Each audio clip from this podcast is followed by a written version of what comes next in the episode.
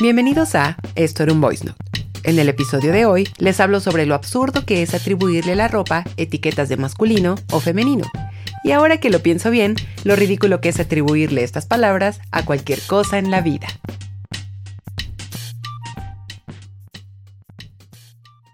Hola a todos, bienvenidos al episodio número 7 de Esto era un Voice Note. Y el número 7, amigos, que es como un número de la suerte, tengo entendido. Recuerdo que hace poco leí que es como un número de plenitud y perfección. Y si mal no recuerdo de mis clases de tarot, es también un número que representa conciencia, reflexión, sabiduría y bueno, un eterno etcétera. Creo que ya nos quedó claro que el 7 es un número muy mágico, pero además de todos estos posibles significados, me alegra decirles que este siendo el séptimo episodio significa que no me he rendido siete veces de hacer este podcast, lo cual pues, yay, siento que es algo de celebrar. Comúnmente tengo este concepto de mí que abandono muy fácil las cosas, pero creo que más bien es solo una de esas cosas negativas que a veces ves de ti mismo y realmente no es cierto. Entonces, en fin, de todos modos lo voy a celebrar y lo hago agradeciéndoles por sus likes, comentarios, follows y apapachos virtuales, que espero que algún día sean en vivo, pero yo creo que nos vamos a ver, pues yo creo que hasta el 2030. Por mientras, se agradecen todos los buenos gestos virtuales. Les recuerdo que este podcast está disponible en Spotify, Deezer, YouTube, Apple Podcast, Google Podcast y en la sección amarilla. Una referencia que seguramente solo a los de 30 para arriba les dará mucha gracia. La gente joven, pues nada. Es un Google, pero de los viejos tiempos cuando aún creíamos en la imprenta. Por cierto, les recuerdo que si algún día quieren salir en el intro de este podcast con alguna sugerencia, lo pueden hacer mandándome un voice note a arroba elsamlp en Telegram y listo. El día de hoy vengo con un tema que siempre me ha obsesionado, pero creo que no es sino hasta ahora que he cumplido 33 años puedo verlo desde una luz más tranquila y en paz conmigo misma, que obviamente eso se resume en terapia, que cuando era más joven, que lo veía más a través de una luz de pesar y dolor, que es el de la ropa. Y no, no necesariamente vengo aquí a hablar de moda y de desfiles y todo eso, que también lo puedo hacer por dos horas. Como se han dado cuenta, un podcast solista no, no me es tan complicado después de todo. Pero en esta ocasión quiero hablar más que nada de los atributos de masculino y femenino que le damos a las prendas y cómo es que para algunas personas pues simplemente eso significó una especie de infierno. No quiero sonar dramática, pero tengo que admitir que así lo fue gran parte de mi vida, así lo fue al crecer, así lo fue al verme en el espejo y de cierta manera luego hay unos rastros ahí ahora en mi vida adulta, pero supongo que esto es parte de crecer, madurar, cambiar, no sé, pongan ahí el verbo que quieran, pero siento que ha sido un trabajo constante de cambiar perspectivas, cambiar lenguaje y cambiar realidad. La idea de dedicar este episodio a este tema, que la verdad venía yo ya con otros, de hecho me han mandado muchas sugerencias y ya tengo ahí algunos preparados, se debe a que mi mejor amiga, Julia Muñoz, quien es una de las anfitrionas en el podcast Cine Autopsias, que les recomiendo por completo si son amantes del cine, la acaban de entrevistar para un medio en donde habla de por qué no está mal que los niños usen vestidos. Algo que obvio en redes sociales pues suele ser un tema de controversia porque evidentemente no nos gusta salir de la Edad Media ni el oscurantismo. Es decir, bueno, depende de tu entorno social. Puedes tener amigos con mente muy abierta y adaptados a una época que exige no etiquetas, pero nunca falta la tía o el señor virrey que obviamente es inconcebible que un niño use vestido y hasta me atrevo a decir que seguro les molesta que las mujeres usemos pantalones, pero bueno, ya no quiero ir a eso porque solamente me hace perder la fe en la humanidad. Y no es porque Julia sea mi mejor amiga y la admire en todos los sentidos posibles, que sí, pero si alguien como ella me hubiera dicho la siguiente frase que les voy a decir a mis siete años, yo creo que muchas de mis terapias tratarían de otros temas y no del gran problema con el que crecí cuando me veía en el espejo, que es esto. La ropa no tiene género. En realidad es una cuestión muy contextual, cultural e histórica, lo que nos hace pensar que cierta ropa corresponde más a un género que a otro. No sé a ustedes si eso les suena lógico, pero hoy a mis 33 años puedo presumir que esa parte de la entrevista de verdad me voló la mente, no porque no lo supiera, sino porque creo que Julia puso en palabras este sentir que tengo hacia la ropa y que de todos modos el atributo de masculino o femenino también fueron detonantes para bullying, detonantes para que me molestaran o incluso para que yo misma me bulleara, lo cual es como el agarrar mis propios puños, golpearme en la cara y gritarme ¿por qué te pegas tú sola? Pero fue una fuente inagotable de problemas existenciales, emocionales, conductuales, físicos, etc. Sé que suena exagerado, pero yo sé que muy por dentro también se están identificando con ese tipo de cosas. Como ya lo he hablado en episodios pasados, hace muchos años yo era una mujer gorda. Digo, ya lo hablé en el episodio de qué tiene de malo ser talla XL, a pesar de que he bajado de peso, soy alta, tengo huesos anchos y todo esto, lo cual yo sigo siendo XL. Pero en esa temporada donde yo todavía tenía más peso, los problemas no solo se limitaban a los emocionales o en mi manera de desenvolverme en el mundo. Siento que siempre he sido una mujer extrovertida, pero siempre había mucha timidez viviendo en mi corazón. Era una combinación muy rara de cosas, eh, porque mi personalidad en sí es como un poco explosiva, diagonal brillante, diagonal estar en la fiesta, pero cuando tenía más peso, eh, sí tendía, sí había un miedo había un miedo que habitaba en mí, ya saben, como el que dirán, se me va a juzgar, no se me ve nada bien, y a partir de ese nada se me ve bien es de donde quiero partir. Por supuesto que en ese tema la búsqueda de ropa se volvía peor que una odisea suicida. En esos días, y ya casi hablando como anciana, pero a diferencia de estos, donde creo que tenemos un poquito más de conciencia o más, o somos más woke, como dicen los chavos en el tema, eh, no estaba esa apertura de las tallas grandes. Es decir, en diversas tiendas, esto de, de XL, XXL, o sea, realmente no, ni siquiera estaba en el éter no estaba en la mesa, no se conversaba, ni siquiera tenía importancia. Y las tiendas manejaban una visión igual de estrechas que sus ropas acerca de las tallas grandes. Y está de más decir que los vestidos no me quedaban, los pantalones simplemente llegaban a talla 20, bueno, ni qué decirles de las faldas. Y bueno, creo que se entiende que al final la ropa y yo teníamos una pelea constante, lo cual a mí me dolía mucho porque en general em, había un momento en que la Elsa del pasado se sintió totalmente negada de ese mundo de la moda que te permite expresar tu personalidad. Y creo que ahora me ha costado aceptarlo, pero no tengo ningún reparo en decir que ese mundo, esa negación a ese mundo, sin duda era algo doloroso. O sea, tengo que aceptar que me gusta la moda, me gusta la ropa, me gustan los desfiles, pasarelas, jugar con, eh, con las colecciones, con los accesorios y todo esto. Es decir, me encanta, pero era un mundo negado porque mi cuerpo no entraba en él.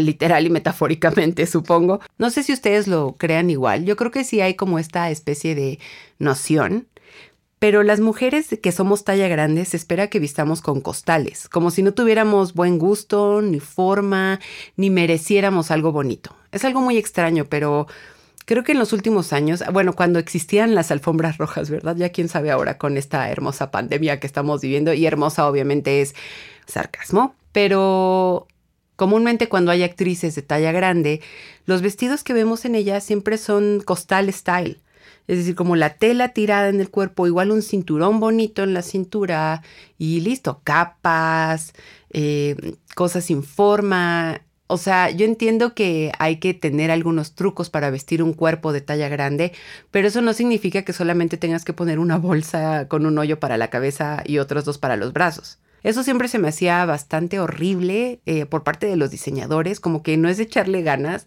a pesar de que eran grandes actrices de renombre increíble en el medio, como que siempre está la insistencia a vestirlas así.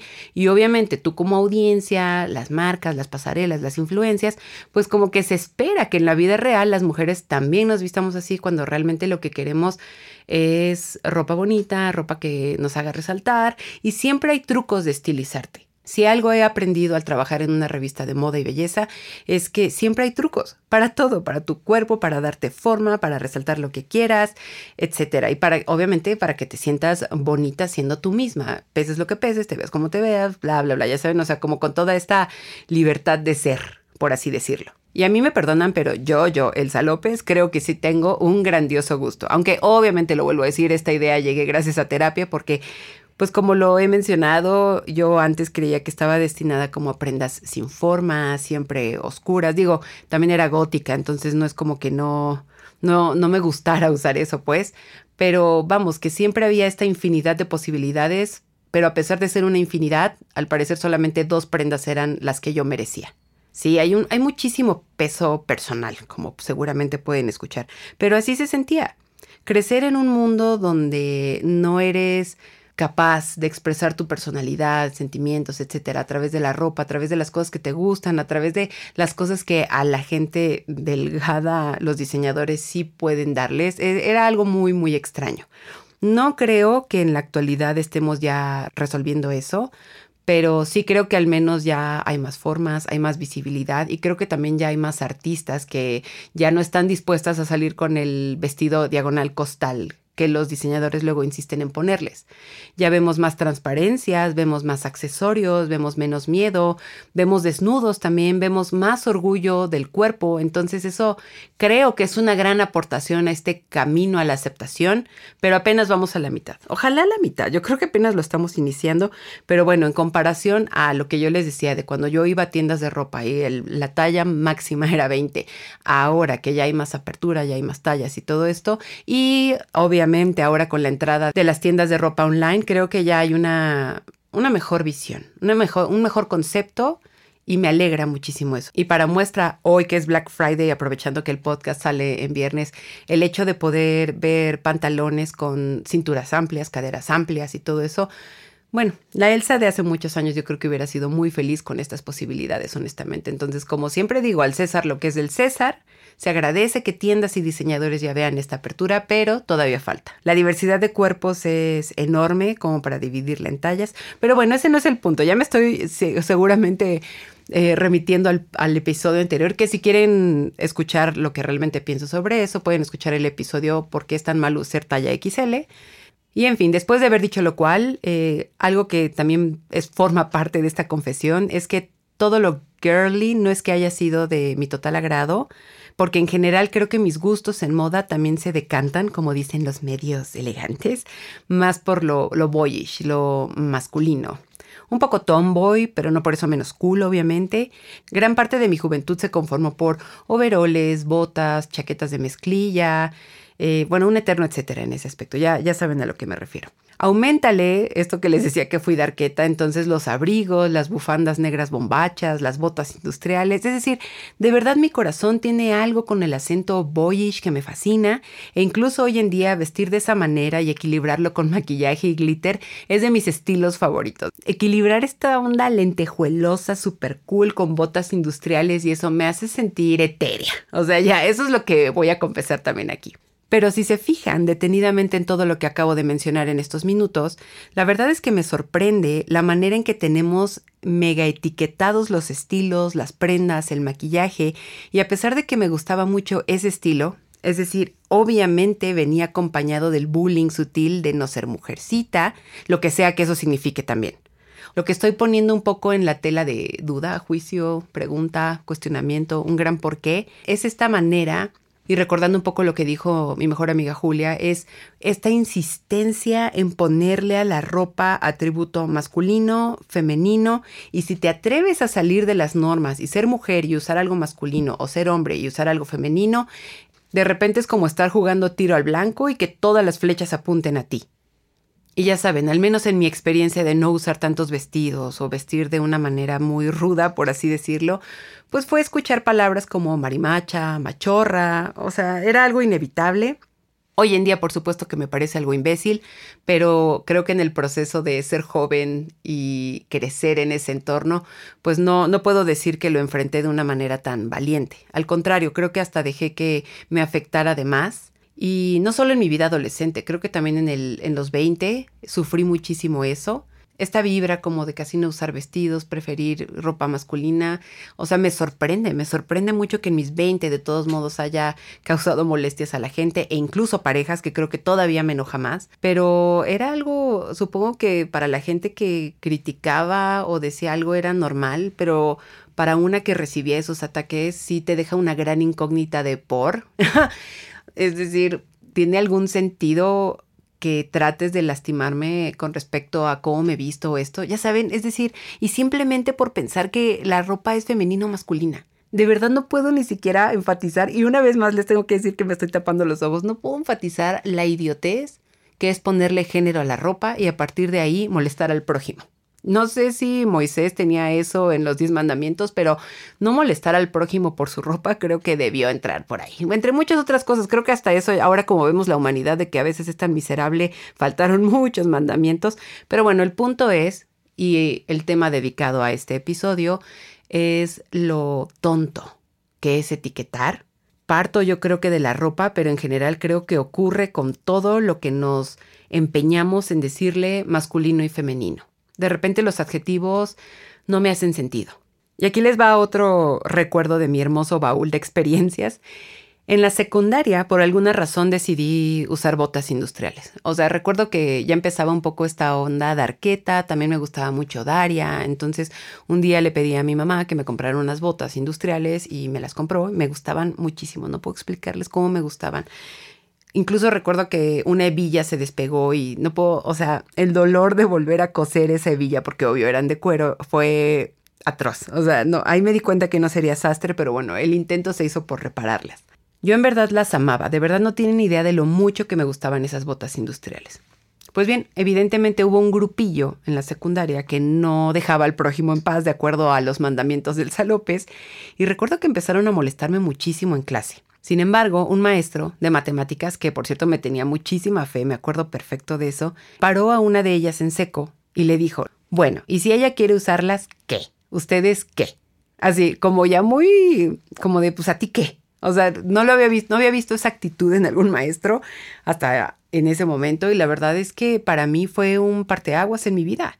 Bueno, en primer lugar, yo no entiendo cómo en la secundaria me dejaron usar ese calzado. Recuerdo que sí lo usé gran parte del último año y obviamente ahora tengo 33 y digo, ¿cómo? O sea, qué raro que me hayan dejado usar esas botas porque les digo, no eran nada discretas, pero la verdad lo agradezco. O sea, si hay un maestro escuchando este podcast, les juro que esta onda del uniforme no sería tan mala ni tan tortura si al menos te dejaran ponerle tu toque de personalidad a los uniformes. Yo me acuerdo que me encantaba usar pines, mascadas y todo esto, pero ya saben la prefecta de por favor te lo quitas, me lo entregas, no te lo entrego a final de año y todo eso. Pero en fin, yo no soy experta de filosofía de la educación ni pedagoga para decirles qué onda con ese tema, pero se los dejo en el tablero para que lo vean y lo consideren, que sería un buen cambio en ese tema. Puedo decir que esa defensa del maestro de matemáticas sí se me quedó muy grabada en el corazón, porque al final creo que dice una ley de vida que todos deberíamos grabarnos, que es la de, y si lo quiero usar, ¿qué?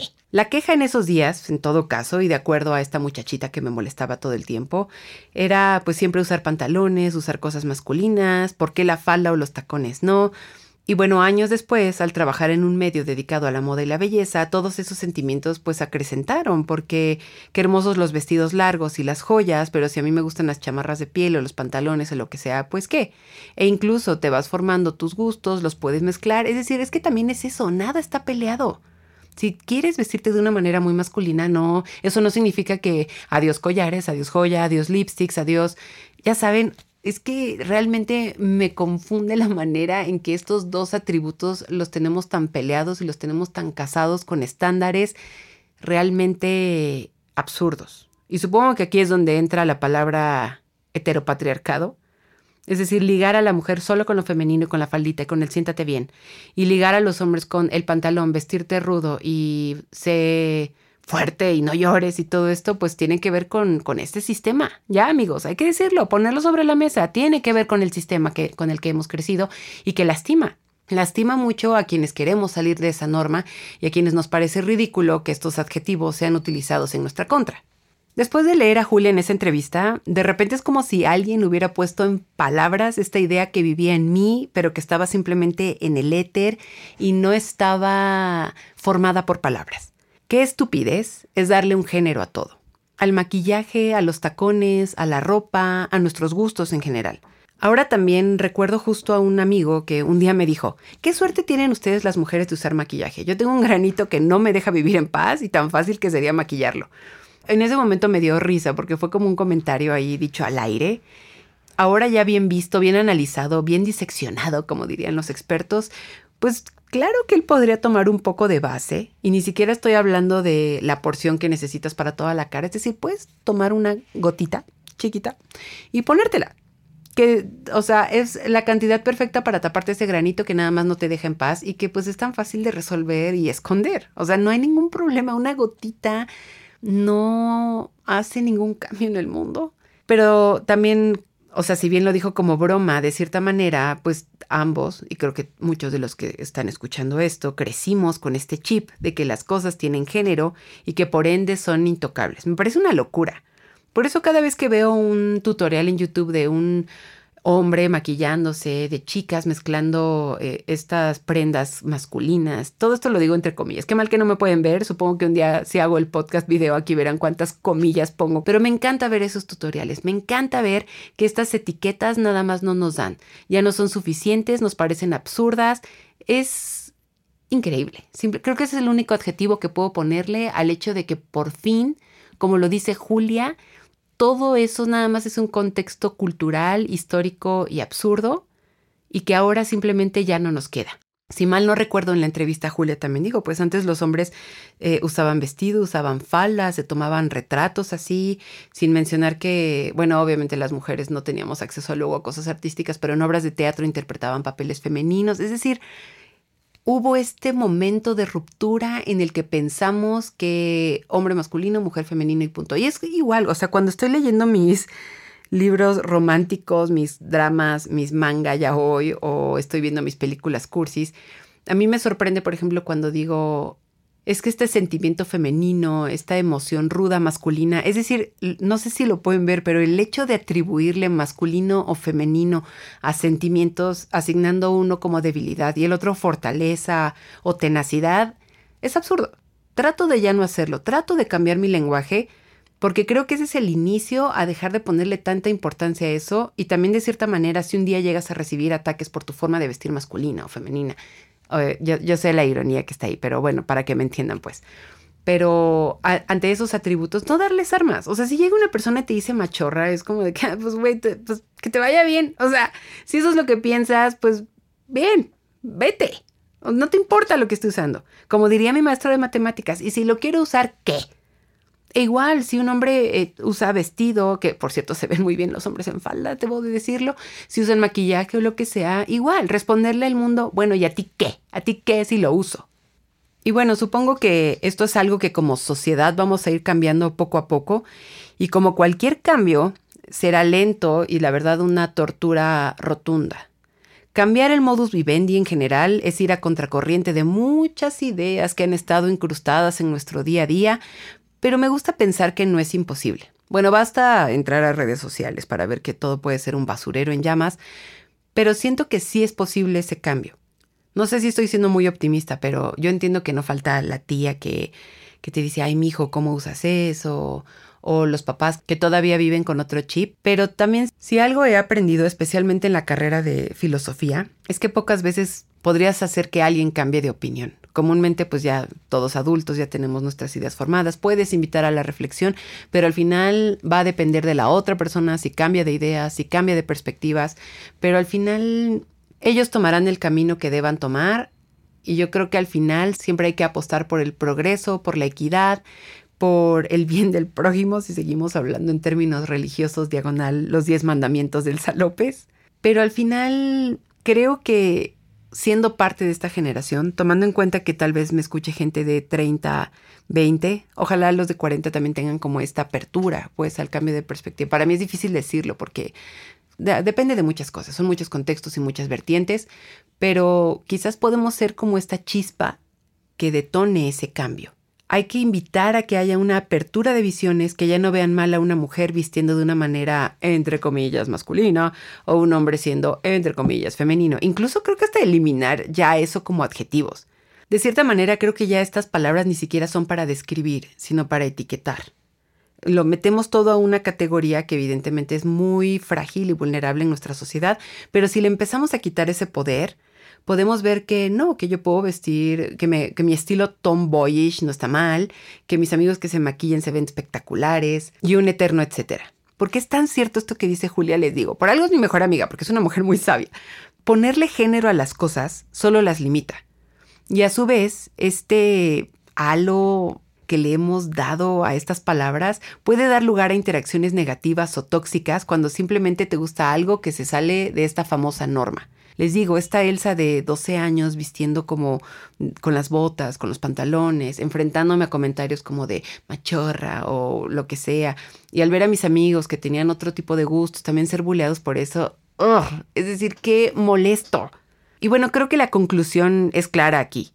Si juzgas a un hombre por usar algo que simplemente por construcción social cultural era para mujeres, o viceversa, si juzgas a una mujer por usar cosas que calificamos como masculino, pues eres un imbécil. En primera, en mi libro. No puedo ya admitir, después de esta travesía que he hecho todos estos años, que todavía se siga juzgando a alguien por sus gustos, estilos o por simplemente ya salirse de esta heteronorma. Sin embargo, también creo que siempre se puede aprender. Quiero pensar que estas etiquetas ya no significan nada. Y ya sea ponerte base para taparte un barrito o quieres salir con los ojos llenos de glitter de algún lugar, seas una chica tombo y te gusten, no sé, las cosas más rudas, no sé, lo que sea, pues simplemente dale, disfrútalo, es expresar tu personalidad. Mis más cercanos saben que amo las botas, cuando llego con ellas es como, va, claro, esto es Elsa. Es como lo que les decía también en el episodio anterior sobre la expresión de nuestra personalidad a través de nuestras casas. También está en nuestra ropa, es extender eso. Esta Elsa que usa suéteres con lentejuela, esta Elsa que usa botas con cadenas, la de los abrigos, la de cosas con terciopelo, encaje, todo esto es una extensión de mi personalidad y no debería estar mal y nadie tendría que juzgarlo. Y eso aplica para quien use maquillaje, para quien use vestidos, para quien X, Y, Z. Y creo que pasa también con el lenguaje inclusivo. La gente que se enoja cuando dices todes, cuando dices ellas, pues, pues ya estamos cambiando el lenguaje. El lenguaje que teníamos era muy heteronormado y hay gente a la que simplemente no le queda y pide un cambio. Y les digo yo, mi teoría, ahora sí de a partir de algunas clases que tomé de filosofía del lenguaje, es que esto que me parece tan hermoso, que es que el cambiar el lenguaje es cambiar el mundo, mucha gente tiene un shock cuando lo haces, pero ya es necesario. Ya es necesario, de eso no me queda ninguna duda, y me gusta pensar que la humanidad puede ir hacia ese progreso donde todos entremos en ese lenguaje. Todos entremos en ese lenguaje. Yo también estoy en un proceso de, comprensión, leo artículos y obviamente pues 30 años de usar el mismo lenguaje heteronormado de siempre es difícil, pero hacer el intento es apostar por el progreso. Y siempre hay que apostar por el progreso. No sé, amigos, ¿ustedes creen que hay una manera de cambiar todo esto? Siento que si yo hubiera crecido leyendo a personas como Julia o con esta apertura de visiones y ya liberándonos de etiquetas, yo creo que mi adolescencia hubiera sido más pacífica. Creo que no seríamos tampoco tan bestiales en secundaria como para andar molestando a los demás por lo que usamos o todo esto, sin recriminar gustos o lo que sea. Pero si yo hubiera crecido con estas frases, sí creo que todo hubiera sido un poco más tranquilo. O quién sabe, la verdad es que también si algo caracteriza a la humanidad es que podemos transformar todo en un infierno, pero también sería un infierno que yo creo que trataríamos de apaciguar. No lo sé. Díganme si estoy siendo muy optimista. Creo que sí. Creo que este podcast me está haciendo más optimista de lo que realmente era. O quizás nunca lo fui. Inserten aquí música de misterio tour. Voy a ver si encuentro un clip. Si lo encontré, aquí lo pongo.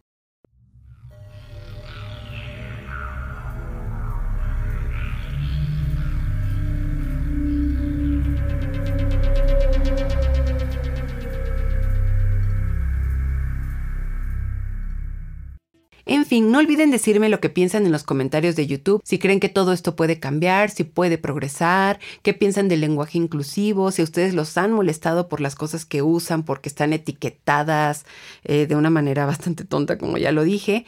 Y pues nada, no olviden decirme lo que piensan también en Telegram, arroba ElsaMLP. No necesariamente tienen que mandarme propuestas, pueden decirme qué piensan de estos episodios. De verdad, me encantaría saber su opinión. Gracias por escuchar este episodio y nos vemos el siguiente viernes de Esto era un Voice Note.